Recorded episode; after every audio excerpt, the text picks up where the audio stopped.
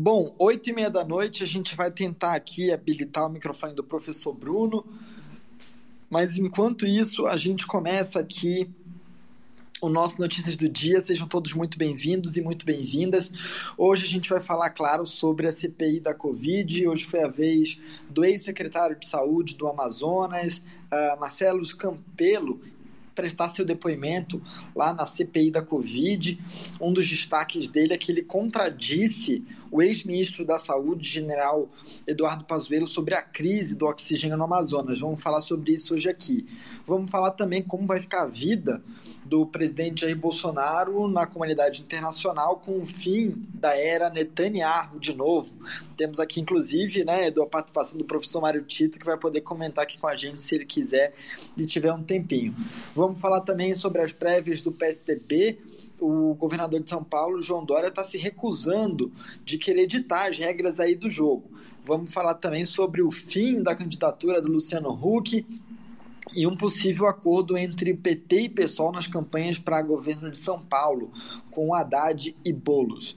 O Edu vai trazer para a gente também uma história lá da Hungria que aprovou o estudo de diversidade sexual nas escolas. Vamos falar também sobre o Cristiano Ronaldo na Eurocopa e o projeto da Orla de Belém, que teve a votação adiada pelo presidente da casa na sessão de hoje. Edu Laviano, seus recados. Só lembrando, pessoal, que vocês podem minimizar a rádio aqui nessa seta para baixo e aí continuar ouvindo normalmente no fone de ouvido, usando o celular Tranquilo. É, o jornal também é aberto para todo mundo, a interação de vocês é muito importante, então basta solicitar a participação no microfone e a gente vai interagindo, esse é, esse é bacana do nosso formato, né? Além do mais, é um podcast ao vivo, então está sendo gravado e depois também, para quem não puder escutar até o final, vai estar disponível lá no Spotify, o Belém Trânsito vai divulgar também, caso vocês queiram mandar para alguém. Vamos lá. Olha que maravilha, já temos o professor Bruno, só me corrigindo aqui, na verdade a Hungria aprovou a proibição do estudo sobre diversidade sexual nas escolas, mas a gente vai falar disso daqui a pouquinho.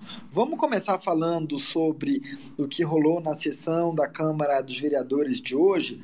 O projeto sobre a Orla de Belém estava gerando tanta polêmica, teve a votação adiada pelo presidente da casa, o vereador Zé Capirão, na sessão de hoje. O Edu Laviano acompanhou essa sessão, né, Edu? Exato, Gabriel. A gente tem falado muito sobre esse tema no Notícias do Dia, né? Inclusive, a gente teve duas edições especiais já, que também estão disponíveis no Spotify. Dá, dá uma olhada lá, que é bem bacana, pessoal.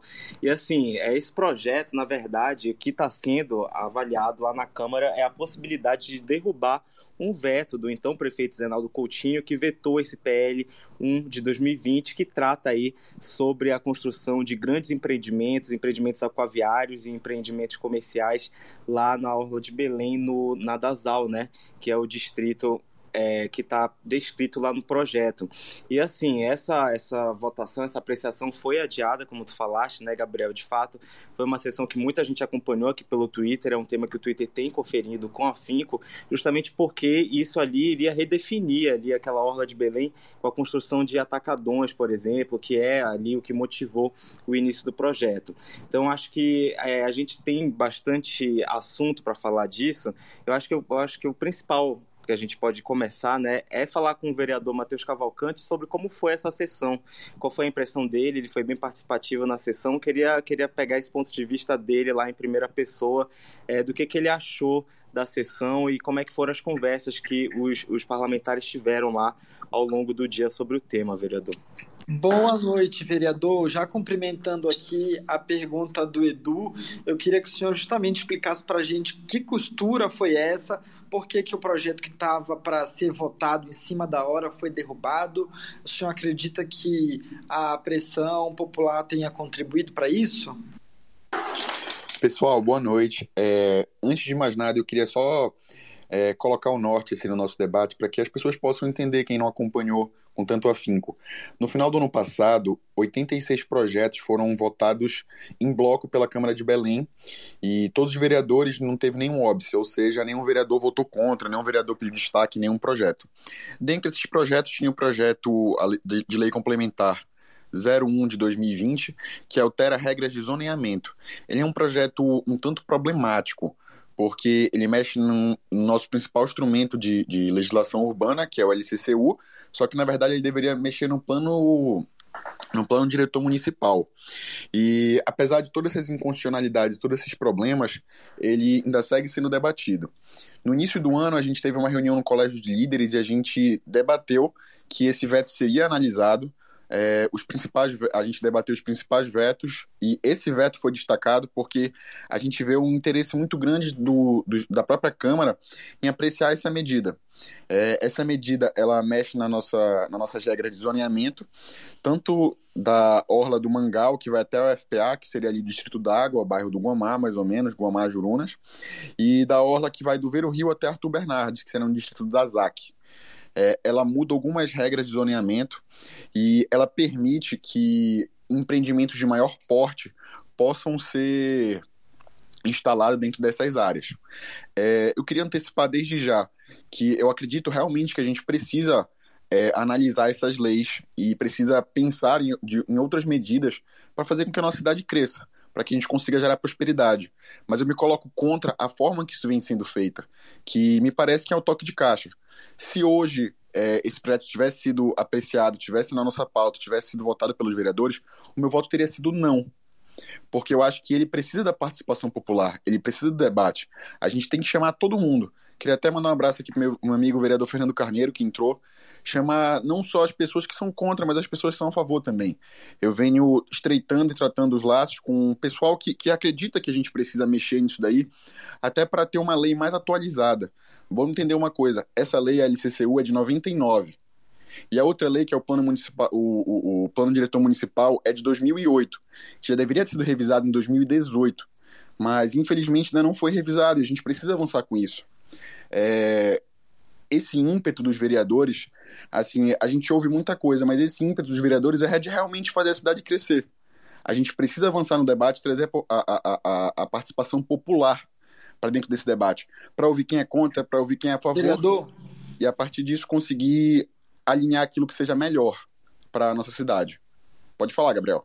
Concordo, concordo com o que o senhor disse, mas o senhor, é, o senhor não acha que o, o, ímpeto, claro, de fazer a cidade crescer é importante, mas ele também não é prejudicial, ou seja, se não houvesse uma mobilização para que em cima desse projeto ele teria sido votado sem discussões maiores sobre esse assunto, né, vereador?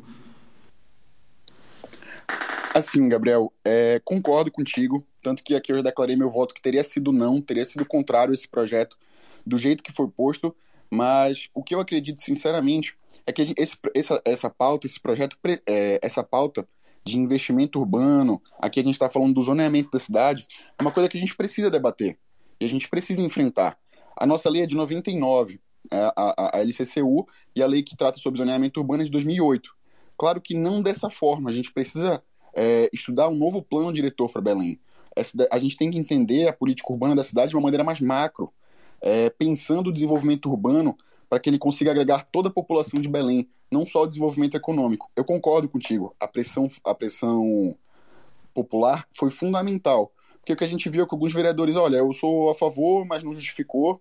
O projeto também ele é muito fraco para que todo mundo tenha ciência que o projeto tem duas laudas, tem dois artigos e ele faz mudanças absurdas, mas ele não traz uma justificativa sequer. Inclusive, a gente não tem nenhum, nenhum instrumento que consiga dar subsídio para a gente, nenhuma evidência para mostrar se isso vai ser benéfico ou vai ser maléfico.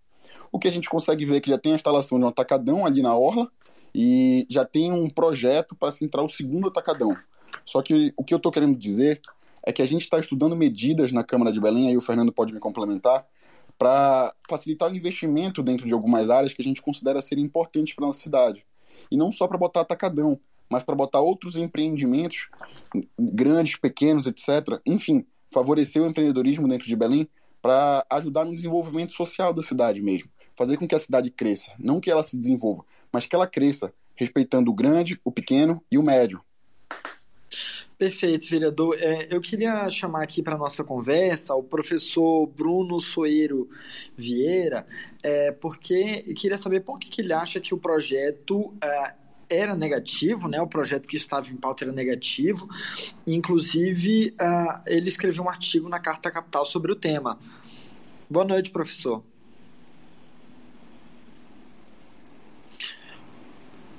professor Bruno ele só precisa habilitar o microfone dele aí embaixo.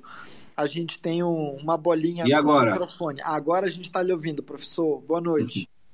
É, a tecnologia, a cada dia a gente tem que aprender algo novo, né? Mas vamos lá. Boa noite, Gabriel. Boa noite, Eduardo, Adelaide, né? a todos os presentes. É uma satisfação estar aqui é, para discutir né, e debater um assunto que é de essencial importância para o destino de Belém e para o futuro, não dessa geração, mas para o futuro da geração dos nossos filhos e netos. Porque quando a gente pensa em planejamento urbano, eu tenho que ter um olhar prospectivo para o futuro. Né? Então, se é, houver é, no nosso ordenamento jurídico municipal, jurídico urbanístico, uma flexibilização desmedida, isso pode impactar para o futuro, sim. Né? E quando eu falo para o futuro, sim, é transformar é, zonas da cidade que são sensíveis, são frágeis e, portanto, não devem, não têm capacidade de suporte para é, aguentar determinados empreendimentos, nós teremos que a transformação dessa zona de maneira insustentável, né? Além de a gente ter que discutir, e eu gostei muito da fala do vereador Matheus, do vereador Matheus Cavalcante, porque ele, apesar de bastante jovem, né, e eu estou no ah, meio pessoal, de jovens... Eu queria acrescentar é... também, o Fernando está aqui até como ouvinte, que, assim, depois que terminou a sessão, eu fui um dos vereadores, junto com o Fernando, junto com os demais vereadores, que fomos debater com as pessoas que estavam fazendo o seu ato lá na frente da Câmara. Eu acho que não tem nenhum problema a gente debater, pelo contrário, eu acho que o debate é salutar. Mas a gente precisa pensar em um eixo para fazer com que, com que a gente tenha um desenvolvimento na, na, nas olas, nessas zonas das AUS 5. Sobretudo investir no turismo. A gente está passando pela quarta revolução industrial. E assim, é o capitalismo do século XXI. A gente precisa valorizar a nossa cultura e valorizar também aquilo que a gente tem de bom eu acho que a gente precisa pensar numa cidade que queira atrair cada vez mais investimentos. Não investimentos que sejam coisas destrutivas que afastem a população daquela área e daquela zona aonde ela já se encontra, mas investimentos que consigam fazer esse link com toda a sociedade. É, o que eu vi hoje, inclusive de alguns vereadores que, que muito me lamentou, foi que se a gente reprovasse o projeto, Belém ia parar de crescer. Não é nesse sentido que as coisas fluem. A gente precisa pensar num projeto que seja feito de uma maneira melhor, um projeto que estabeleça diretrizes de crescimento e um projeto, mas um projeto também que chame investimento, investimento privado para conseguir fazer esse link e conseguir gerar emprego e renda para toda a população. Porque o momento que a gente está vivendo agora, de pós-pandemia, de pandemia, enfim, a gente já está caminhando, se Deus quiser, e a vacinação fluir para o final da pandemia, é de retomada econômica. E a gente precisa pensar em investimentos e em meios, em fluidos, para conseguir viabilizar isso daí para a gente de maneira legal, de maneira correta, respeitando aquela população que já está lá. Mas a gente precisa pensar nisso daí também. É, professor. Bem, é, dando continuidade aqui, é, gostei da fala do vereador Matheus, eu acho que é apropriada. É, o projeto ele tem sérios problemas de ordem legal, constitucional, né, porque ele é, propõe alterar a legislação urbanística, a LCCU, o plano diretor, mas sem a devida, a necessária, a fundamental participação popular. Né? Então, acho que a gente tem que repensar e dar um passo atrás para discutir é, este projeto, mas não só esse projeto, a, o planejamento de forma integral, e por isso que é importante, até deixo aqui uma outra mensagem, que seja novamente é, reinstalado né, é, a comissão a, de direito urbanístico, não, a, a comissão de desenvolvimento urbano, né, que conta com representantes da sociedade civil é, extremamente capazes para propor e até mesmo deliberar sobre projetos de lei que toquem na questão urbanística. Tá? É bom deixar claro, meu caro Gabriel, que é, eu acho que nós não devemos ter uma narrativa que seja contrária à instalação de empreendimentos de grande porte, como são os atacadões. Nós não devemos ser contrários a isso. Porém, né, o município, como ente regulador do uso e ocupação do solo, ele tem que definir qual é a zona da cidade, qual é o espaço da cidade apropriado. Não é razoável que nós, enquanto sociedade, é, aceitemos que numa zona em torno do centro histórico sejam instalados empreendimentos de grande porte, de atacados, galpões. Não é, não é, não é razoável que nós autorizemos que na, na, na, na no DASAC, onde é uma área onde há muita, muitas moradias é, populares sejam instalados esses, esses empreendimentos, porque é inevitável, ocorrerá uma especulação imobiliária, essas pessoas serão, entre aspas, expulsas, ocorrendo a gentrificação. Concordo com o vereador. Nós temos um perfil, enquanto cidade, nós somos uma cidade onde nosso forte é a cultura, é a gastronomia, é o turismo ambiental. E por que não pensar nessas zonas de, de é, aonde se propõe essa mudança é, de zoneamento, essa fragilização do zoneamento, por que nós não pensamos é, intervenções urbanísticas que, de fato, garantam é, serviços urbanos para garantir, para proporcionar aos moradores qualidade de vida? Por que nós não garantimos que ali sejam instalados empresas, empreendimentos de menor porte, que permitam que as atividades econômicas hoje lá instaladas continuem funcionando. Pessoal, nós vivemos numa cidade ribeirinha. Não dá para comparar Belém com São Luís, com Rio de Janeiro, com Recife. A cidade ribeirinha ela é uma cidade que ela precisa da orla em vários pontos para que ocorra fluxo e refluxo de pessoas e bens. Belém ele é um ponto de contato com as ilhas, com as 39 ilhas do município de Belém, mas, sobretudo, com outros municípios. Se a gente permite que a orla seja fechada, por mais que o objetivo seja nobre, gerar emprego, que isso é um outro debate profundo que a gente tem que debater, por mais que o objetivo seja nobre, o problema é que eu vou inviabilizar atividades econômicas que hoje dão suporte a milhares de famílias. Milhares de famílias vivem da pesca, do transporte, tem pequenos é, é, comércios. Se eu instalo um galpão, pessoal, o impacto na região vai ser de diversas dimensões, mas sobretudo na economia. As baiucas, os pequenos comércios vão quebrar, não tem jeito. Então, esse discurso de gerar emprego, nós temos que ter calma. Calma, não há estudos para dizer isso, que os atacadores gerarão emprego, não há estudos. E eu desconfio, isso sem base científica, que nós, se mantivermos a estrutura que nós temos hoje na Orla, evidentemente requalificada para garantir qualidade de vida, Bruno, nós geraremos mais qualidade de vida e geraremos mais empregos. Só, Belintranço, só um instantinho. É, é que a Adelaide ela ligou o microfone dela aqui algumas vezes ao longo da Opa. fala. Eu gostaria de saber se ela tem uma pergunta. Tenho. Eu, na verdade, quero fazer perguntas e super agradecer pelo convite de vocês. Eu estava hoje lá na frente da Câmara, é, representando o Circular Campinas Cidade Velha, que eu sou a coordenadora esse ano do projeto.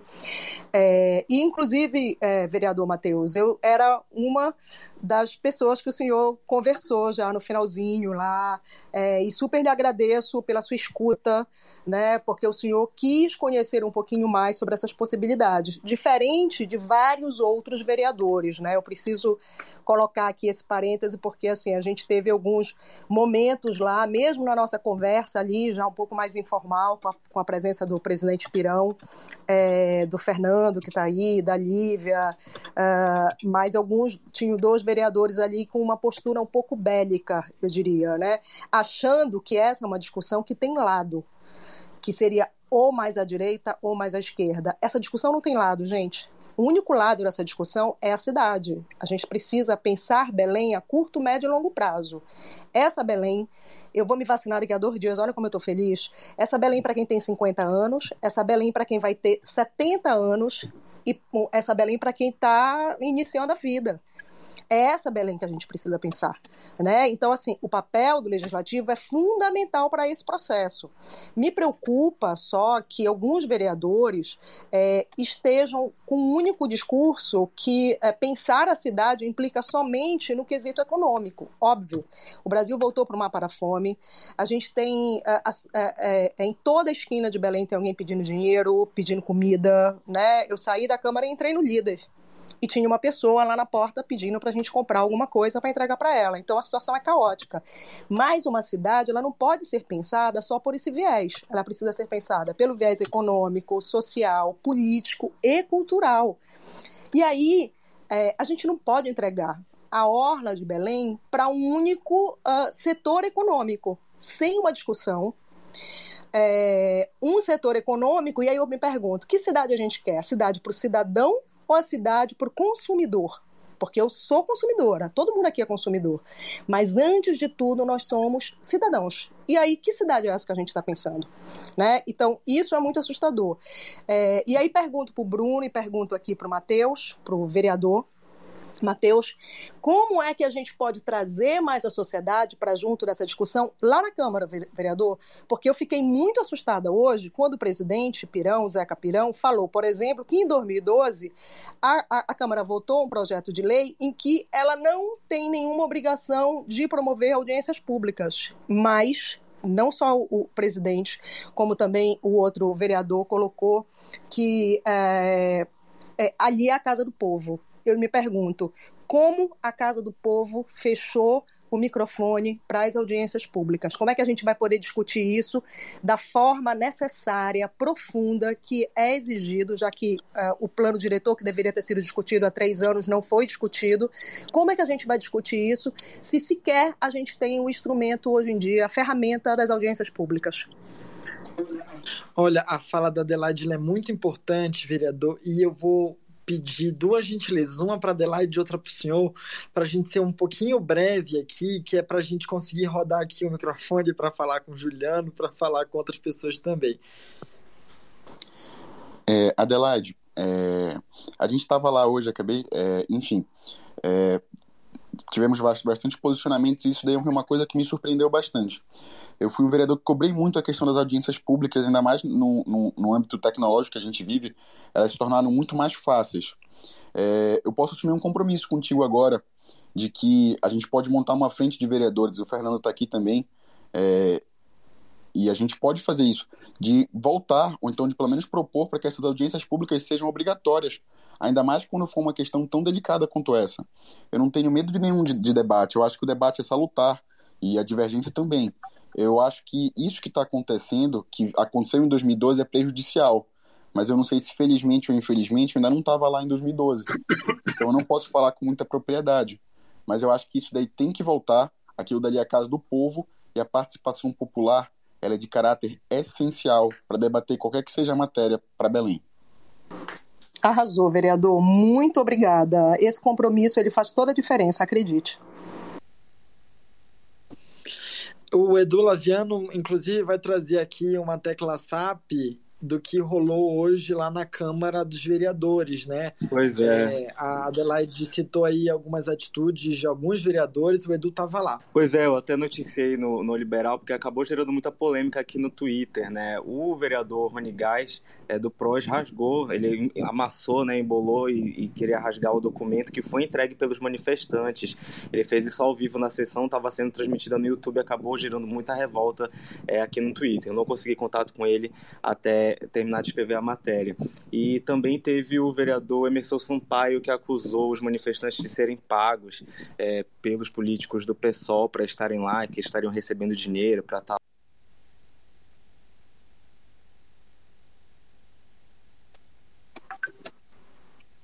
É, eu, eu perdi aqui o final do áudio do Edu. Vocês estão me ouvindo?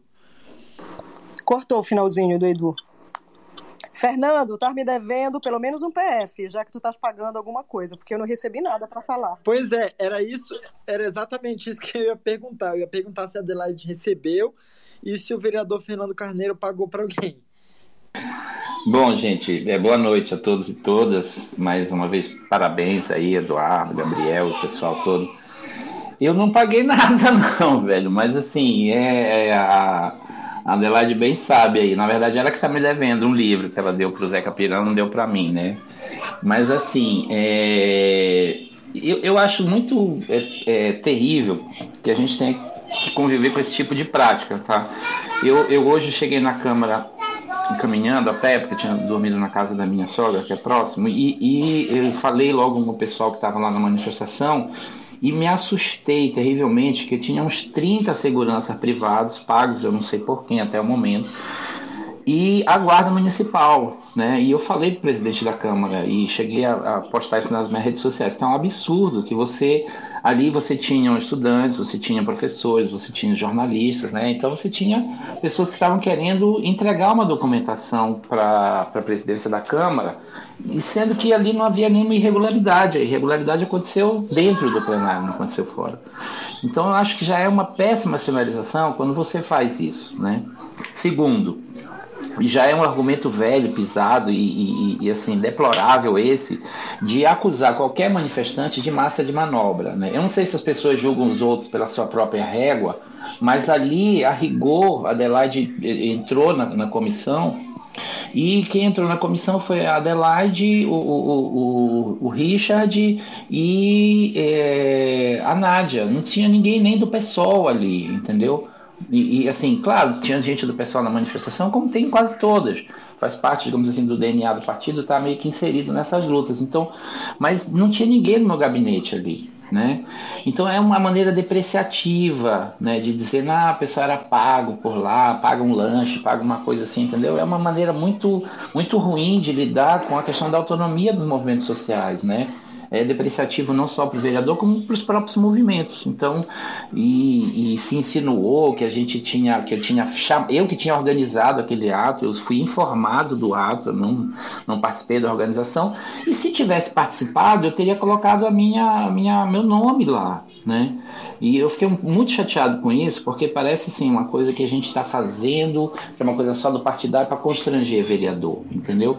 E acho que o constrangimento dos vereadores ele se dá porque está sendo debatido um projeto, né, a, derrubada de um veto, é um projeto que é pernicioso à cidade, ninguém é ingênuo, existem lobbies sendo operados lá dentro, certo? Então existe o setor da, da construção, o setor da especulação imobiliária, vocês acham que eles estão aonde numa hora dessa? Né? Então é óbvio que eles estão agindo. Então a gente tem que fazer uma reação a isso. Né? E a reação veio de uma maneira bastante forte, não só pela mobilização que foi feita, pelas redes sociais também, pelos vídeos que foram feitos pelo pessoal e pela manifestação do Ministério Público Federal, do Ministério Público Estadual, possivelmente da Defensoria, da OAB, da, da Faculdade de Arquitetura e Urbanismo, né, da UFPA, enfim, das pessoas que pensam um pouco a cidade. Né? Então, assim, eu acho que é muito ruim a gente pensar a alteração no plano diretor de maneira a responder a interesses individuais.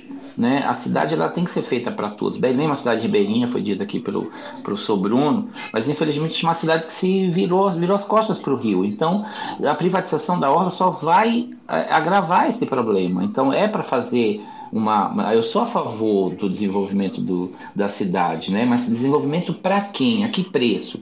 Tem vereador lá que deixa muito claro que se tiver que expulsar aquela população que ficou anos né, ali décadas construindo aquele local, se ela tiver que ser expulsa pela especulação imobiliária, paciência. Né? O poder econômico chega, toma conta. Quem fala isso? Não, o vereador Zeca Pirão disse isso, a, a Adelaide estava aí, o Matheus estava dizendo, ele disse, pô, mas as pessoas são expulsas. São expulsas como? Não, eles vendem o terreno e depois vão morar lá em Marituba, não tem problema, entendeu? É um pouco isso, de que é, e não é por maldade, não é uma coisa assim, é uma coisa para ele absolutamente natural que o desenvolvimento se dá a partir de um modelo que é o seguinte: grandes empreendimentos vão desenvolver a cidade. O Pará já devia estar vacinado contra isso. Porque esse modelo de desenvolvimento de grandes empresas não leva ao desenvolvimento e à redução da miséria. Qual é o pior IDH do Brasil? Está aqui no Pará há décadas, mas a gente tem Belo Monte, a gente tem Tucuruí, a gente tem a, a, a mineração, que hoje já, ultrapassa, já é o maior estado minerário do Brasil, a maior província mineral talvez do mundo, e isso não se reflete no desenvolvimento, na redução dos, dos índices de desigualdade social. Esse modelo de colocar uma grande empresa para desenvolver a sociedade e, e dividir riqueza não existe. Mas tem gente que acredita nisso, né? Então, assim, só para terminar, é, eu queria corroborar com o que foi dito aí. Acho que o Matheus teve uma postura muito correta nesse sentido, né?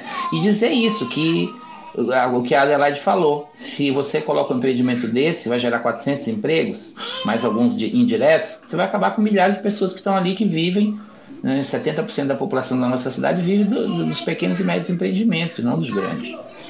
Desculpa, senhor. É, eu queria. Imagina, obrigado, vereador, pela sua participação. Eu queria chamar aqui o Juliano, o Ximenes, que é urbanista, para participar aqui da nossa conversa. Queria saber como ele avalia esse, esse projeto lá que estava, iria para a pauta né, da Câmara dos Vereadores. Queria que ele comentasse aqui um pouco com a gente é, esse assunto.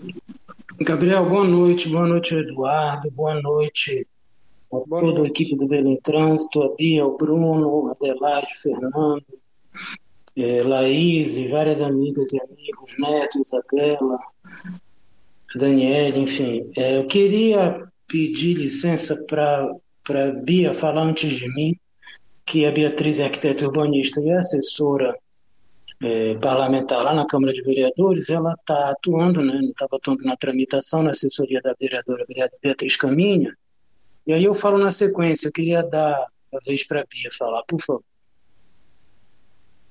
Oi, Bia. Olá, boa noite a todos.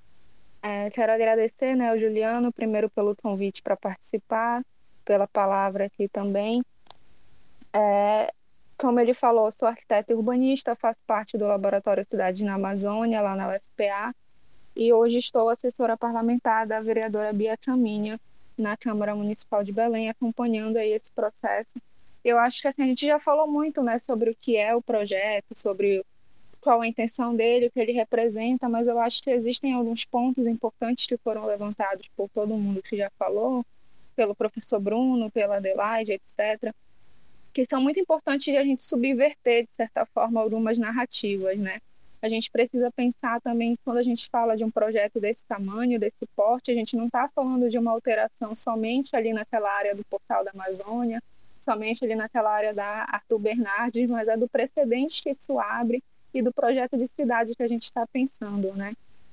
É, a gente escutou muitas coisas hoje na sessão pela manhã sobre a orla precisar ser ocupada porque Belém está indo na contramão do mundo, porque virou as costas para o rio. Eu acho que tem algumas coisas importantes que a gente precisa pontuar, que a orla de Belém não está desocupada. Ela nunca esteve desocupada, sempre teve gente morando ali, gerações que estão ocupando esse território e Belém também não virou as costas para o Rio. O mercado imobiliário, em determinado momento, escolheu uma, uma outra área onde ele ia atuar. A gente viu ali a expansão para o bairro do Marto, para a área da Augusto Montenegro, mas o povo de Belém não esteve de costas para o Rio, né? A gente tem essa ocupação aí histórica em bairros como Jurunas, bairros como do Amar, Terra Firme, onde essa população até hoje tem uma relação estreita com ali com o Rio do Amar, que utiliza para transporte, utiliza para ir até as ilhas, buscar mercadoria, buscar açaí, o que for que volta e vende aqui na, na parte continental, né? Então a gente não tem uma cidade de costas para o rio. O que acontece agora é que a gente tem esse processo de apropriação do mercado imobiliário pelo mercado imobiliário da orla, né?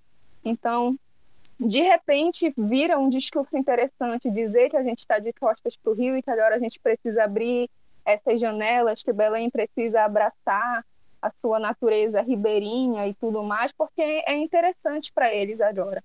Então, o que acontece agora ali naquela área do portal, com esse atacadão que foi construído irregularmente, esses outros projetos aí que querem que outros empreendimentos desse mesmo tipo sejam construídos, não é muito diferente do que aconteceu, por exemplo, ali no Reduto com o Porto Futuro que era uma área central que estava desocupada, que já haviam sido apresentados à gestão da prefeitura diversos projetos para habitação de interesse social, etc. que seriam de extrema importância para a cidade, mas que foi mais interessante criar ali aquele espaço de valorização daquela área. E hoje a gente vê aí empreendimentos imobiliários né, alardeando a, a vista para o Porto Futuro, camarotes para o Porto Futuro. Então não é muito diferente do que vai acontecer quando a gente aprova um projeto desse tipo que está agora em tramitação. A gente já tem outro projeto que vão tentar aprovar em sequência desse, que é o projeto para liberar justamente os empreendimentos verticais, os condomínios multifamiliares. Então, acho que a gente precisa pensar na narrativa que a gente está construindo, no projeto de cidade que a gente está defendendo, né? Se fala muito da geração de emprego, de renda, mas, um, como já foi colocado aqui, inclusive pelo professor Bruno, quando um empreendimento desse tipo chega numa determinada área, ele vai quebrar aqueles pequenos negócios, os comerciantes locais que atuam ali, que estão fornecendo insumos para a população, etc. E a gente sabe que a, a, renda não se gera colocando dinheiro na mão de empresário, a gente gera renda colocando dinheiro na mão do pequeno empreendedor, na mão do comerciante local, que é quem vai realmente gerar renda ali para aquela área, né? Quem vai abastecer a população de certa forma. Então, que emprego é esse que a gente está gerando? Para quem é essa renda? Qual é a qualidade desse emprego?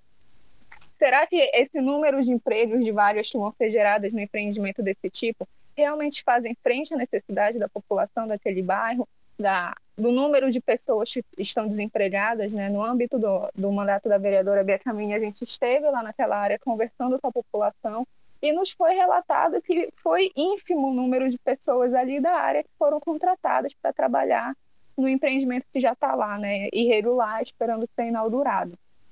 Então, assim, é importante gerar emprego, é importante gerar renda, mas a gente precisa pensar isso de forma responsável, conversando com a população. E sobre a, sobre a participação popular, é muito importante também, para finalizar, a gente colocar aí que a gente está num contexto de pandemia, né? A pandemia não foi amenizada, a gente não está ainda saindo desse estado de calamidade que a gente está, e não é o momento de estar tá se discutindo projetos de alteração em legislação urbanística ou até mesmo a revisão do plano diretor, que é muito importante, mas é muito mais importante que ela seja feita com participação ativa da população, da sociedade civil organizada, e a gente não, infelizmente, a gente não consegue fazer isso nesse momento de pandemia. Então, acho que existem assuntos muito mais importantes que a gente precisa fazer frente, né, unir forças para discutir na Casa Legislativa do que esse tipo de alteração que nesse momento não traz nenhum benefício para a população. que maravilhosa essa Beatriz, né? Que maravilhosa. Obrigado, Bia, pela participação aqui com a gente. Agora eu queria ouvir. Pessoal, eu queria fazer uma pergunta para quem é, se, Passa. se tiver disponível para responder, pode ser a Beatriz, o Juliano, o professor Bruno. É, eu, eu o que, o que se fala do outro lado, né, as pessoas que querem aprovar o projeto, é sobre a geração de emprego, que vai gerar 200, 250 empregos lá e tal. É, mas eu já li, já li alguns artigos, né, já procurei saber, e isso impacta, como a Bia falou aí, na, na, na, nos pequenos negócios que já existem na região, né, na região não só ali do Jurunas, mas nas, nas outras regiões que estão é, que são alvo do, desse projeto. Então, é, é, se, se, alguém tiver alguma coisa né, que subsidie essa, essa, né, essa a perda de empregos, de negócios, de enfraquecimento e falência de negócios que, que podem acontecer quando um empreendimento desse tipo se aloca lá, seria muito interessante falar um pouco sobre isso. É, gente, eu posso responder? tem, a ver claro, com, tem a ver com a economia, né? Essa questão aí. E é, seria de bom tom que os economistas viessem participar desse debate, que é importante para todos, está muito claro isso, né? É, qualquer argumentação nesse momento, ela não será uma argumentação científica, né? É, talvez a argumentação daqueles que defendem a derrubada do veto, ela não tem, talvez não, ela não tem nenhum fundo científico e talvez ela seja um grande equívoco, porque ela pode gerar lá 200 empregos, desses 200, é, a maior parte não será contratada da região, as, as pessoas não serão da região, mas por outro lado, pode desempregar muito mais. Isso nós não temos dados científicos. Então, o pessoal da economia, né, pessoal de outras ciências precisam se debruçar e tentar levantar esses dados para que a gente possa, aí sim, argumentar com base científica para tentar convencer eh, os vereadores, aqueles que ainda podem ser convencidos, porque tem uns que, a meu ver, estão irredutíveis, estão fechados numa bolha e não escutam a voz da razão. É, reitero o que eu disse ainda há pouco.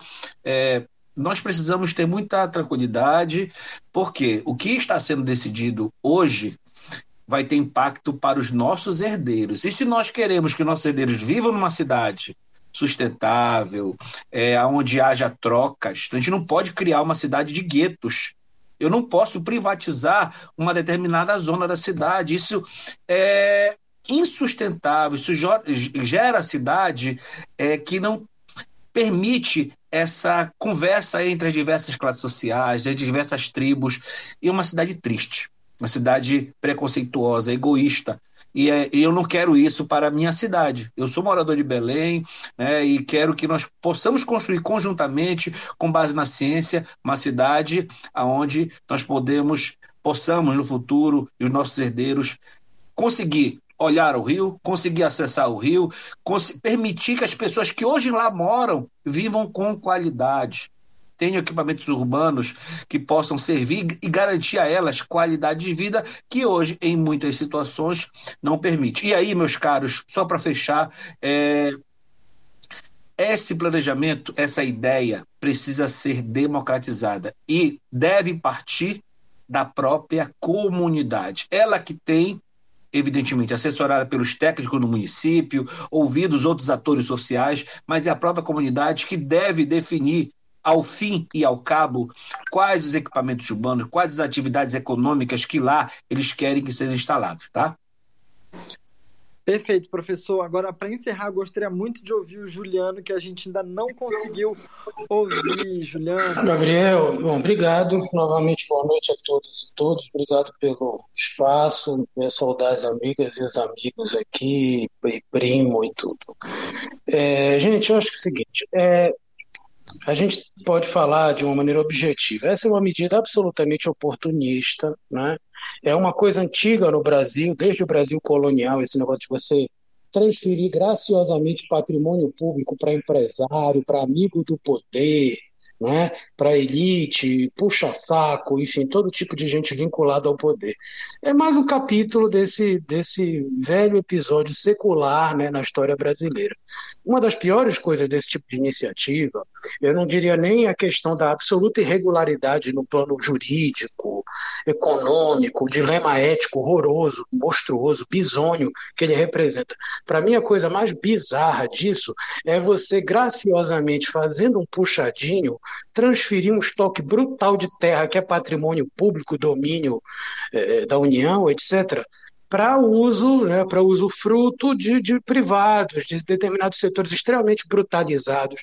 Não são incentivos, não são é, setores intensivos de mão de obra. O, o professor Raul Ventura Neto, que está aqui, conosco no Spaces, coordenou um estudo, inclusive, sobre economia metropolitana, ele pode falar bem disso.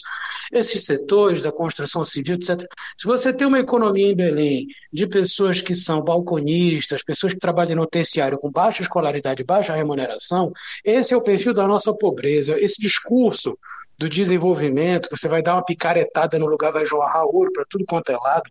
Isso não existe, né? Isso é uma falácia bizarro. Então, acho que é ruim a gente, mais uma vez, ser obrigado, para você ver como a gente não evoluiu no debate público aqui em Belém, ser obrigado a discutir se é legítimo ou não transferir patrimônio público para meia dúzia de empresários, sabe? Isso é um absurdo. Outra coisa que eu acho que é importante a gente falar é o seguinte: a LCCU é de 1999, mas a gente vive uma excrescência jurídica aqui no município por responsabilidade de duas pessoas, do seu Costa, que foi prefeito, e Zenaldo Coutinho, que foi prefeito. O do seu Costa fez um remendo. A LCCU é de 99 porque ela detalhava o plano diretor de 93. Na medida em que o plano diretor de 93 foi substituído pelo 2008, porque o plano diretor é uma lei que é feita para valer por 10 anos, depois fica valendo interinamente, mas é feita para valer por 10 anos, você não pode ter uma lei que apensa a outra, a outra é revogada, a lei cai junto. Então a LCCU não deveria mais ser vigente. Só que não fizeram outra lei de ocupação do solo, e aí fica esse negócio um Frankenstein, fica uma coisa tipo a mula sem cabeça ou com a cabeça de outro animal no lugar, entendeu? Fica uma lei complementar do plano diretor que não vale mais, servindo de penduricalho para o plano diretor novo que revogou o anterior. Então, o problema não é a NCCU, que é de 99. Não existe isso. Então, eu não vou atualizar plano diretor fazendo puxadinho, fazendo remendo oportunístico. Fulano de tal quer fazer o um empreendimento ali. Eu, eu tiro um sarro disso, sabe como? Eu digo assim, são ironias do livre mercado. Né? Primeiro, a classe média inclusive uma parte da classe média bem pensante aqui de Belém inventou, né? Isso tem a ver com a desindustrialização. Então, se tinha os usos pesados, não tinha tanta reclamação. Até os anos 70, 80. Nos anos 80, essa economia da cultura começa a ganhar força, aí inventa-se essa ideia da orla, não sei o quê, porque até então, várias, inclusive famílias tradicionais, ganhavam muito dinheiro, inclusive com produtos do extrativismo, na beira do rio, e ninguém falava muita coisa, dizer que o cara era usurpador nem nada. Aí, de repente, surge esse negócio da janela, do rio e tal. Isso vai parar até na lei. E aí, de repente, você tem o quê? Você tem um discurso que é essa coisa da orla toda cultural, que é uma grande bobagem, porque, na verdade, qualquer cidade secular como Belém, amazônica de beira de rio, ela vai ter pesca, ela vai ter transporte, ela vai ter ensino e pesquisa, ela vai ter transporte de carga, mesmo, usos pesados, inclusive como o próprio atacadão. Agora, você não pode fazer isso, quer dizer, você teve uma elite que inventou a orla inteira cultural, né? haja fígado e cerveja para vários quilômetros de, de calçadão e não sei o que, boteco, a orla monotemática da classe média. E aí agora você tem o que? Uma ressaca desse projeto com os velhos usos pesados e aquelas os mesmos grupos econômicos. Eu, eu acho assim trágico, mas é tragicômico, porque é uma espécie de volta do chicote do livre mercado. Aqueles mesmos usos brutalizados que essa mesma elite vinha dizendo que eram inadequados, sujos, pesados, lá, lá, lá, lá ali pelos anos 90, estão voltando agora e reivindicando seu espaço de elite local. Só que é uma elite acostumada na brutalidade. Né? Então, acho que a gente tem que discutir. É, na verdade, assim, é uma medida oportunística, tem que ser tratada como tal. Ela é irregular do ponto de vista jurídico, por, por cima, por baixo, pelo lado, pelo outro.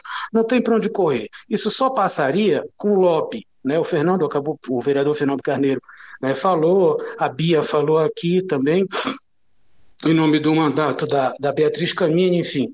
Né? E o Bruno, que é da Comissão de Direito Urbanístico e Ambiental da OAB, também já deu a letra, como se diz nesse sentido.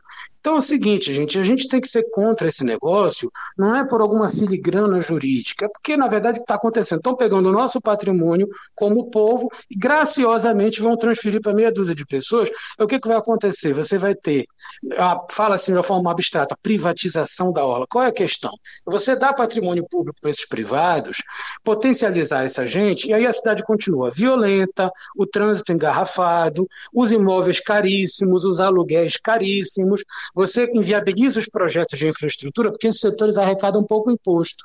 Então, ao invés de você ter uma cidade que usa o rio de, de maneira diversa, né, potencializa o uso do rio histórico, todo tipo de uso do rio, pequeno, grande, diversificado do ponto de vista do uso do solo, a gente fica discutindo esse argumento a lá garimpeiro da Serra Pelada dos anos 80, né? Deixa eu atuar aqui concentrado nesse ponto que eu vou ganhar muito dinheiro e vou distribuir. Isso é uma teoria da economia conservadora da década de 50, pessoal.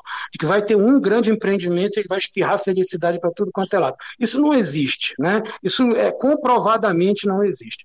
Então acho que assim, a gente tem que ser radicalmente contra esse tipo de iniciativa. Você não vai revisar o plano diretor na base da canetada, está em curso um processo de revisão do plano diretor, que justiça seja feita, começou mal ou bem na gestão do Zenaldo Coutinho no mandato anterior, e ele vai ser muito melhor conduzido agora com o Edmilson Rodrigues na prefeitura e o Cláudio Putin na Secretaria de Planejamento. Então, é nesse processo que nós temos que apostar, ou seja, chamar a Câmara de Vereadores para falar sério, para agir de forma condigna com quem mora em Belém e usa Belém e não quer mais passar sufoco em Belém. Porque se a gente ficar arregaçando, abrindo para esse povo ganhar dinheiro como sempre ganhou na nossa cidade, a gente vai continuar com uma cidade feia, brutalizada, extremamente violenta, onde tudo é caríssimo e não dá nem para a gente se deslocar. Então, é uma questão muito simples. Né? É um problema estrutural da cidade, da elite dessa cidade, da falta da visão de elite dessa cidade. Se a gente ficar discutindo as filigranas jurídicas, eu acho que a gente perde o foco do principal. É uma questão de brutalidade e de métodos muito antigos de ganhar dinheiro. É assim que eu vejo. É, vocês estão me ouvindo, então, né? É porque eu acho que deu uma caída aqui em algum momento. Muito obrigado, professor Juliano, aqui por participar do nosso programa com a gente. Obrigado, vereador Matheus Cavalcante, Fernando, Carte... Fernando Carneiro, Adelaide Oliveira, a Beatriz Moura, agradeci já ao professor Juliano Ximenes. A gente vai tocar aqui o nosso jornal, fiquem à vontade para continuar participando com a gente. É, eu vou pedir para que o Edu conte para a gente como foi o dia hoje na CPI da Covid. Depois dessa, dessas aulas todas, né, Gabriel? Tô até acuado aqui, mas queria agradecer também em nome aí do, do Notícias do Dia. Muito bacana a participação de todo mundo e lembrando que vocês ficam à vontade aí para abrir o microfone para falar sobre qualquer tema.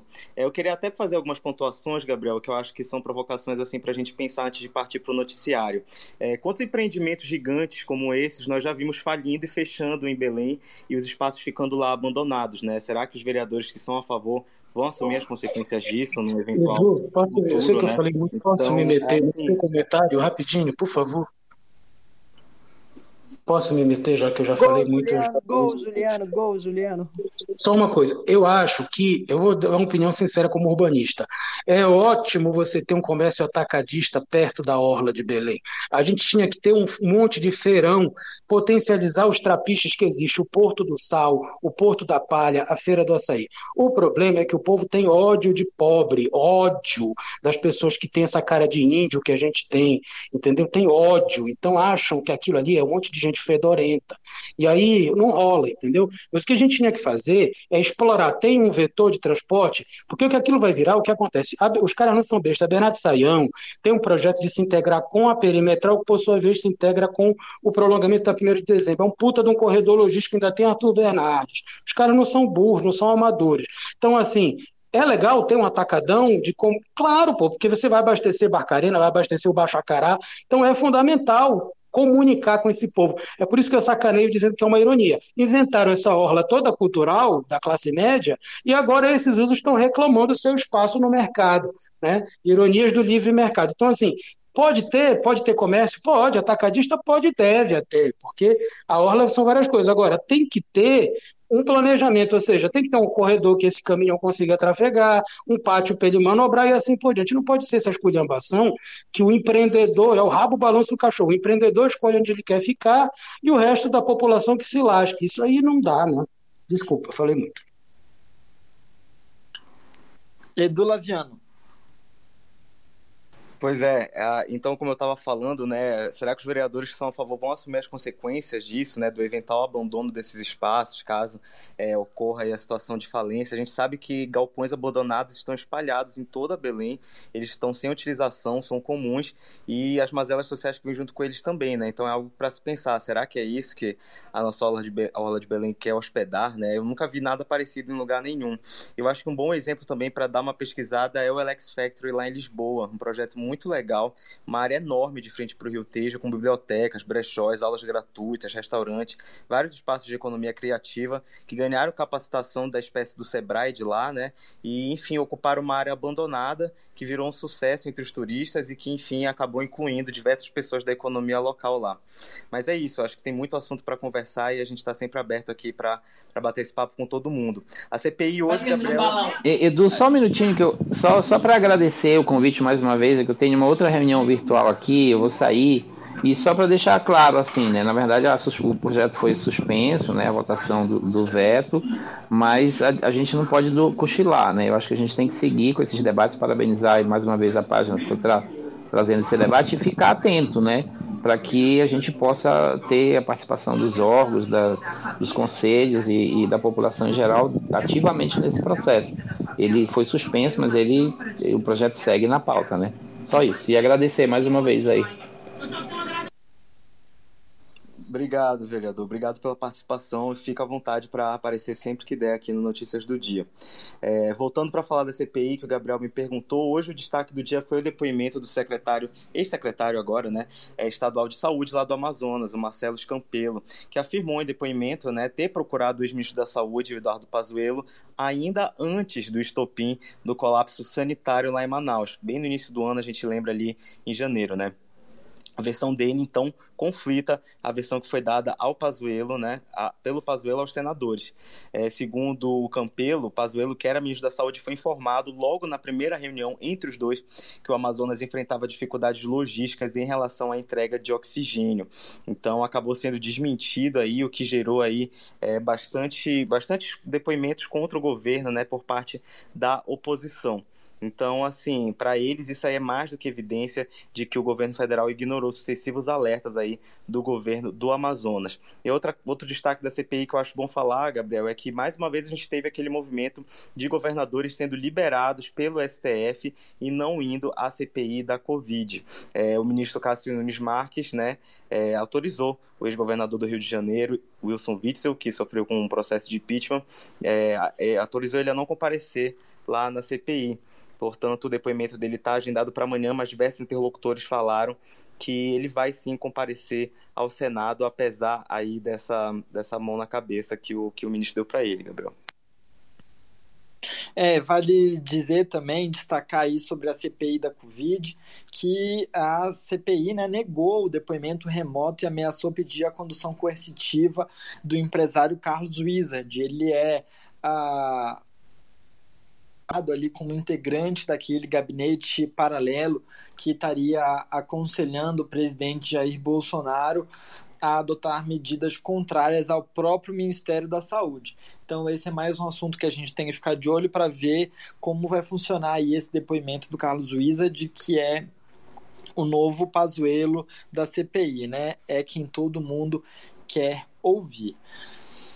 Mas agora a gente vai falar do presidente, vai continuar, na verdade, falando de política, porque a gente vai falar agora como vai ficar a vida do presidente Jair Bolsonaro no plano internacional com o fim da era do primeiro-ministro israelense Benjamin Netanyahu. Você tem aqui uma presença de luxo, hein, que é o professor Mário Tito Almeida. Cuidado com o que você professor vai falar. Mário Tito. Ele vai me ajudar, eu vou só levantar a bola e aí ele já, ele já pega depois. É, hoje a, teve a partida né, do, do Benjamin Netanyahu e além disso tem também a decepção com o fracasso da Keiko Fujimori nas eleições do Peru, com o Pedro Castilho já sendo anunciado aos quatro ventos, é, o vencedor ali por uma margem bem pequena. Depois de 12 anos, o Benjamin Netanyahu foi removido do cargo de primeiro-ministro de Israel por uma coalizão muito improvável que tem muçulmanos radicais e pessoas pró-LGBT, enfim, uma loucura. E ele era um dos últimos parceiros no plano ideológico do presidente Bolsonaro.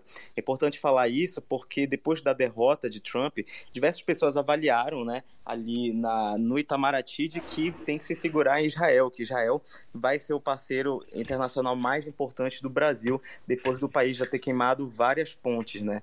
Porém, é, isso acabou. E além disso, no Peru, como eu falei, a Keiko Fujimori, filha do Alberto Fujimori, ditador na década de 90, foi derrotada por um opositor de esquerda ainda para piorar a situação de Bolsonaro. É, essa questão é interessante também, eu acho que o professor Mário Tito vai concordar comigo, porque seria uma opção ali para o Bolsonaro criar uma aliança aqui na América Latina de presidentes mais à direita, né? Eu, inclusive, escutei isso de um assessor é, do, da, da Comissão de Relações Internacionais do Senado, de que o Bolsonaro estava de olho, não só o Bolsonaro, mas a Câmara e o Senado também, muito de olho nas eleições do Peru, porque essa aliança entre Brasília e Lima poderia criar um eixo de extrema-direita e de direita aqui na América do Sul, com o potencial de atrair o presidente colombiano Ivan Duque, que está sofrendo muita pressão da esquerda nas ruas por conta das reformas trabalhistas, e do recém-eleito Guilherme Lasso. Inclusive, eu soube, Gabriel, que já estava tudo preparado para uma turma ir lá para a posse da Keiko Fujimori, caso ela fosse a vencedora, viu? Então vão ter que devolver as passagens porque ela perdeu. Então, assim, o presidente Bolsonaro está numa situação muito delicada. Puxa Está numa situação muito delicada. Ele ainda possui alguns certos amigos, é o caso do Abdo Benítez no Paraguai, um pouquinho também ali no leste da Europa, o Vitor Orbán, né? É, o premier da Hungria, também tem Polônia ali mais à direita. Existe uma eventual possibilidade de um retorno do Matteo Salvini e o Movimento Cinco Estrelas retornarem ao poder na Itália, mas por enquanto, não é, professor Mário Tito, Bolsonaro está isolado, cada dia mais isolado desde que Trump saiu da Casa Branca, não é? É, boa noite para todos. Não resta dúvida que a política externa brasileira do governo Bolsonaro é, um, é, um, é uma, uma situação periclitante. Na verdade, o Brasil, que já vinha sendo um anão diplomático com Temer, se tornou nulo do ponto de vista uh, da política externa, porque, eh, como, como dizem os analistas internacionais, o, o Brasil ele não fez política externa de Estado ele fez uma espécie de personalização da política externa, ou seja, ele, ele se aliou a pessoas. Então, ele se aliou a Trump, ele se aliou a Macri, ele se, aliou a Netanyahu, a Salvini, a Orbán, mas efetivamente ele não construiu, ele nem respeitou a história da diplomacia brasileira, que é tão marcante, né, tão, é tão importante. Então, nesse sentido, o presidente Bolsonaro acaba é, cada vez mais ele ficando isolado e com ele também o Brasil, que vai perdendo de alguma forma espaço nas mediações internacionais, não obstante ele ter sido eleito como membro é, rotativo é, no Conselho de Segurança por um mandato de dois anos, mas isso faz parte do jogo, inclusive de acordos entre os, entre os países da América. Isso, isso na, na verdade, não significa valor diplomático do ponto de vista do governo Bolsonaro conseguiu essa vaga, né? Mas o que eu queria focar mesmo, Eduardo e Gabriel, é em cima do fim da era Netanyahu, que a gente pode pensar assim, poxa, legal, acabou Netanyahu, o cara de extrema direita, conservador, religioso, atacou os palestinos e tal, vai entrar o Naftali Bennett, cara, vai, vai melhorar, não sei o quê. Mas não, não nos esqueçamos que lá é de direita para direita. Então é verdade que nesse momento, e quando nós estamos falando aqui, é Israel está atacando faixa de Gaza, nesse exato momento. Então, está jogando umas bombas lá para dizer, olha, é o seguinte, não se, não se anime muito que a coisa permanece tal qual. A coalizão que está sustentando o Bennett é muito frágil, né? como você mesmo falou, está juntando uma série de, de, de, de opositores, mas ficou claro uma frase que eles fizeram, eles usaram para poder justificar a saída do Netanyahu: vamos parar o trem antes que ele caia no abismo. É uma situação interessante. O Bolsonaro ele vai se aliar cada, ele vai se, se isolar cada vez mais, exatamente porque ele está perdendo não só parceiros, ele está perdendo interlocutores. E isso, isso ele começa a ficar falando sozinho mesmo. A frase muito emblemática da, de alguns dias atrás foi: perdemos o Peru. E ele vai dizer: perdemos Israel, como perdemos a Itália, como perdemos a Argentina, como perdemos e tal. O que se perde, na verdade, gente, o que se perde mesmo, é, é, é além do valor diplomático, eu venho muito insistindo isso nas minhas aulas de relações internacionais, se perde muito dinheiro se perde, se perde valor de relação comercial. Então, assim, eu vejo a situação do final é, do governo Netanyahu como mais um ulterior é, exemplo de como o Bolsonaro errou feio, mas por uma questão mesmo de escolha, errou feio na diplomacia. Retomar, retomar isso deve ser possível, mas vai levar algum tempo. Eu vejo isso muito preocupante, de maneira muito preocupante. Edu ainda quer falar? Como que eu ainda vou querer falar depois dessa aula? é um privilégio mesmo ter o professor Mário Tito aqui. Obrigado mesmo pela participação, professor, de verdade. Tá, fique sempre à vontade para me convidar. Estou aqui, inclusive, assim, ouvindo com muito interesse toda essa discussão aí da, dos projetos de construção da aula de Belém, que eu acho que a gente precisa realmente construir um movimento ainda mais forte. Obrigado pelo convite, viu? Fique à vontade, professor, apareça sempre, por gentileza. Olha, eu tenho uma pergunta objetiva para o caso dos vereadores ainda estarem aqui com a gente, vereador Fernando Carneiro e vereador Matheus Cavalcante. Algum de vocês dois, sim ou não, tá, gente, tem interesse eleitoral em 2022? Eu não tenho interesse eleitoral em 2022. Eu acho que ainda tenho muito a amadurecer no mandato de vereador e muito a aprender também. Então, meu próximo interesse eleitoral é reeleição de vereador. Ma... Vereador Fernando. Mano, que pergunta, hein? Eu quero te dizer o seguinte: interesse mesmo, eu gostaria de ficar quietinho no meu canto, porque já faz um bom tempo que eu disputo a eleição. Mas tu sabes que a gente é uma, um, tem um nome de partido, né? E às vezes o partido tem também interesses em se afirmar e disputar espaços, então eu não posso é, é, dizer adiantar que não serei, mas de vontade própria precisaria preferia ficar quietinho no meu canto, que é um negócio desgastante a eleição para quem não tem dinheiro. Bom, eu fiz essa pergunta porque o assunto que a gente vai entrar agora é o xadrez eleitoral de 2022. O Edu vai trazer aqui para gente uns bastidores sobre as prévias no PSDB. O governador de São Paulo, João Dória, me parece que está recuando de querer editar as regras, Edu. Pois é, Gabriel. O Dória estava sendo visto ali, estava com a imagem bem desgastada por ser visto alguém que estava tá como alguém que estava indo com muita sede ao pote, né? E muitos correligionários ali do PSDB começaram a se desanimar e a desembarcar de uma possível candidatura dele. Hoje, ele confirmou que vai ser candidato, quer pelo menos ser candidato à presidência da República em 2022, sob quaisquer regras que, os, que o PSDB estabeleça para as prévias do partido. Então, diversos aliados sinalizaram que ele vai aceitar disputar as prévias, independente do modelo. É, ele queria um modelo, o Tasso Gereissati lá do Ceará queria outro, o governador Eduardo Leite do Rio Grande do Sul queria outro. Enfim, estava bem nessa briga aí. Teoricamente, né, o, o PSDB tem um 1, 1 milhão e 300 mil aí filiados, e aí estava numa discussão de que quem tem mandato deveria ter peso 2 na votação. É, já o Eduardo Leite, que é menos conhecido, queria que quem não tivesse mandato e quem tivesse mandato tivesse o mesmo peso na votação. Enfim, o Dória estava brigando muito nos bastidores para que o jeito dele fosse o jeito que, o, que os tucanos fossem votar nas prévias e acabou que ele recuou e todo mundo vai ter esse mesmo voto aí valendo igual. Acho que o interessante disso é ver que com o cenário apertando para 2022, com dois nomes também já colocados muito na dianteira da eleição, Lula e Bolsonaro, claro, é, essa chamada terceira via aí que estão tentando viabilizar meio que parou, né, com algumas vaidades que estavam ali atrasando o caminho e agora quer decidir logo quem vai ser o nome, porque como é que o eleitor vai entender, como é que o eleitor vai responder uma pesquisa sem saber qual é o nome que vai estar tá né, nessa terceira via, representando essa alternativa a Lula, a Lula e Bolsonaro. Então é interessante notar isso, porque assim que esse anúncio foi feito, a gente já teve uma outra movimentação que foi divulgada pela Mônica Bergamo, né, lá da, da Folha de São Paulo, relacionada ao PT e ao PSOL. É, inicialmente a gente tinha ali o, o, governador Dória dizendo que adoraria concorrer à reeleição no governo de São Paulo, mas sabendo que ele estava num momento muito desgastado também.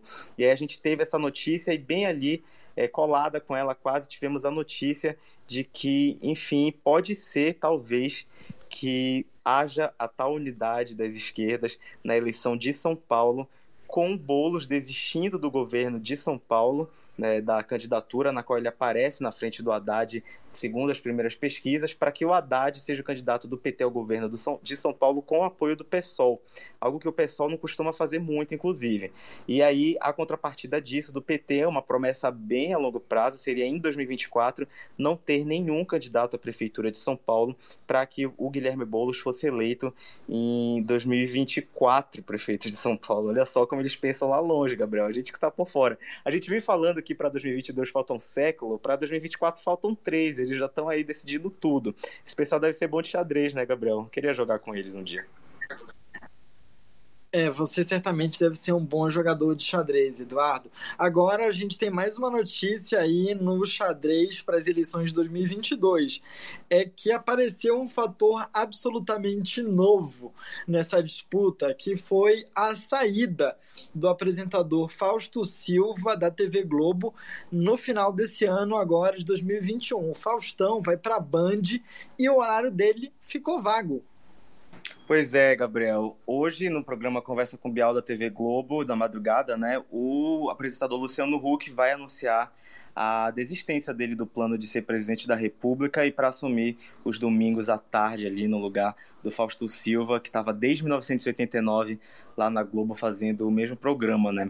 É interessante. Que país o Brasil, né, Edu? Desculpa. Um país, é, porque um país e é tanto. Muito, é muito É muito impressionante a gente ter essa reviravolta graças ao Faustão. Plot twist. E assim, a gente já tinha falado sobre isso, mais ou menos acho que um mês atrás. Eu tinha conversado com um interlocutor lá do Espírito Santo que tinha me dito que o Luciano Huck já tinha, já estava preparando o desembarque. Aí a gente pensa assim, desembarque do quê? Ele não é filiado a lugar nenhum, ele não é candidato a nada, mas pessoas foram chamadas para reuniões, inclusive o presidente Maurício Macri, lá da Argentina, né, que estava ali meio que ajudando o Huck também, o governador Renato Casagrande, a Ana Paula Vesco, o Maia, o próprio Rodrigo Maia, que bancou ali até o final, a Ana Paula Vesco, ex-presidente do Banco Central. Então, assim, muita gente foi contactada, muita gente apostou, muita gente acreditou. Então, por mais que não tenha sido oficializado, é, é necessário que se prepare um desembarque, justamente porque o grupo do Luciano não era um grupo homogêneo, claro, e essas pessoas naturalmente vão procurar novas pessoas para apoiar, né? O DEM, por exemplo, parece que está querendo o Rodrigo Pacheco, que é o presidente do Senado, apostar em um rosto novo. É, enfim, é, então, de fato, já está consumado isso. O Maia, Opa, Edu, desculpa o Maia anunciou apoio ao Lula, né, na reunião com o Paz. Que vida, né? E votou no Bolsonaro em 2018, mas o Brasil é assim. Então, assim, o, o Luciano Huck já é carta fora do baralho, é, e vamos ver se esse suposto capital político aí, né, ele apareceu em algumas pesquisas com 4, 5% das intenções de voto, vai ganhar é, corpo na candidatura de algum outro candidato, se ele vai trabalhar pela candidatura de algum outro, alguma outra via aí, alguma outra terceira via. Mas não deixa de ser interessante, como tu falaste, né, o Brasil é um país cheio de, de movimentos inesperados na política, até mesmo a troca da emissora de um apresentador é, consagrado pode, pode movimentar aí essa cadeira presidencial que todo mundo quer em 2022. É, não poderia ser ninguém menos que um dos maiores comunicadores do país, que é o Faustão. Agora, Edu, para gente duas notinhas aqui para a gente encerrar. A Hungria proibiu hoje o estudo de diversidade sexual em escolas. Pois é, pois é, Gabriel, derrota para a comunidade LGBT, né? Por conta justamente aí de que existe esse avanço lá da, da extrema-direita no leste europeu. A Hungria não ficou de fora dessa com Viktor Orbán, foi aprovado no parlamento por unanimidade, né? Uma, uma moção lá que proíbe qualquer tipo de estudo e promoção da homossexualidade ou até mesmo de identidade de gênero para menores de idade. A nova lei é uma série, faz parte de uma série de medidas implementadas pelo Viktor Orbán e, e segundo ele, a intenção é, é combater a pedofilia e proteger as crianças. É, ao longo da história, muitas vezes tentaram né, ligar aí, é, os direitos da, das comunidades homossexuais, bissexuais e tudo mais com pedofilia e proteger as crianças e tudo mais, parece que o discurso colou lá. E, inclusive, hoje eu estava assistindo Portugal e Hungria pela Eurocopa, primeiro jogo lá do Grupo F, né? E tinha muitas faixas de apoio ao Victor Orbán em apoio a esse projeto, com uma bandeira LGBT riscada com um X vermelho. E, enfim, é, é uma situação muito triste mesmo. E essa agenda conservadora está avançando por lá e não está com cara de que vai ser freada em nenhum momento próximo, Gabriel.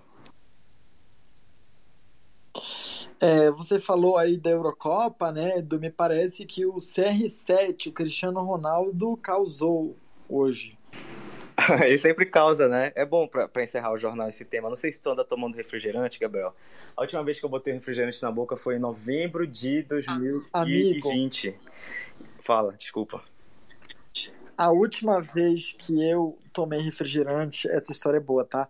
Foi em acho que final de 2013. É, e desde então eu não tomo mais. Foi uma promessa que, na verdade, eu não sei se eu cheguei a fazer. Eu lembro de ter a intenção de fazer a promessa para Nossa Senhora de Nazaré. E aí eu não lembro se eu fiz. Então, é, para evitar qualquer tipo de atrito com a santa, desde 2013 eu não tomo refrigerante e nunca mais tomarei. É, e tem gente que faz promessa com coisa que não gosta, né? Tipo assim, ah, não gosta de alface. Aí, ah, prometo que eu não vou comer alface. No caso, tu gostava de refrigerante, então, né? Ah, tá. Pois é, nessa segunda-feira, ontem, na verdade, né, o Cristiano Ronaldo protagonizou um momento bem ali diferentão ali na coletiva de imprensa da seleção portuguesa. Ele ficou incomodado com duas garrafas de Coca-Cola, que patrocina o evento, claro, que estavam bem ali na frente dele, sabe? Aqueles produtos que ficam na frente da câmera, na, na câmera na coletiva. Ele pegou as duas garrafas, uhum. pegou as duas garrafas de Coca-Cola, chutou para o lado, digamos assim, e substituiu por duas garrafinhas de água, incentivando as pessoas ali a se hidratarem, né? E, e ainda gritou, né? Drink water, bebam água. Pois é, o gesto acabou fazendo que as ações aí da Coca-Cola perdessem 4 bilhões de dólares em valor de mercado Putz. em apenas 6 horas. O mercado abriu ontem lá em Nasdaq com as ações da empresa é, em baixa e o jornal Marca, a marca da Espanha falou que na verdade só precisou de 30 minutos mesmo depois da coletiva para essa queda aí. Então, que quanto poder e influência, né? Praticamente o Elon Musk lá do, do futebol. E a outra coisa também que eu queria frisar é que Portugal fez três gols em, tipo, nos quatro minutos finais do jogo hoje contra a Hungria. A Hungria jogou muito bem. E com isso o Cristiano Ronaldo quebrou mais um recorde aí na, na carreira dele.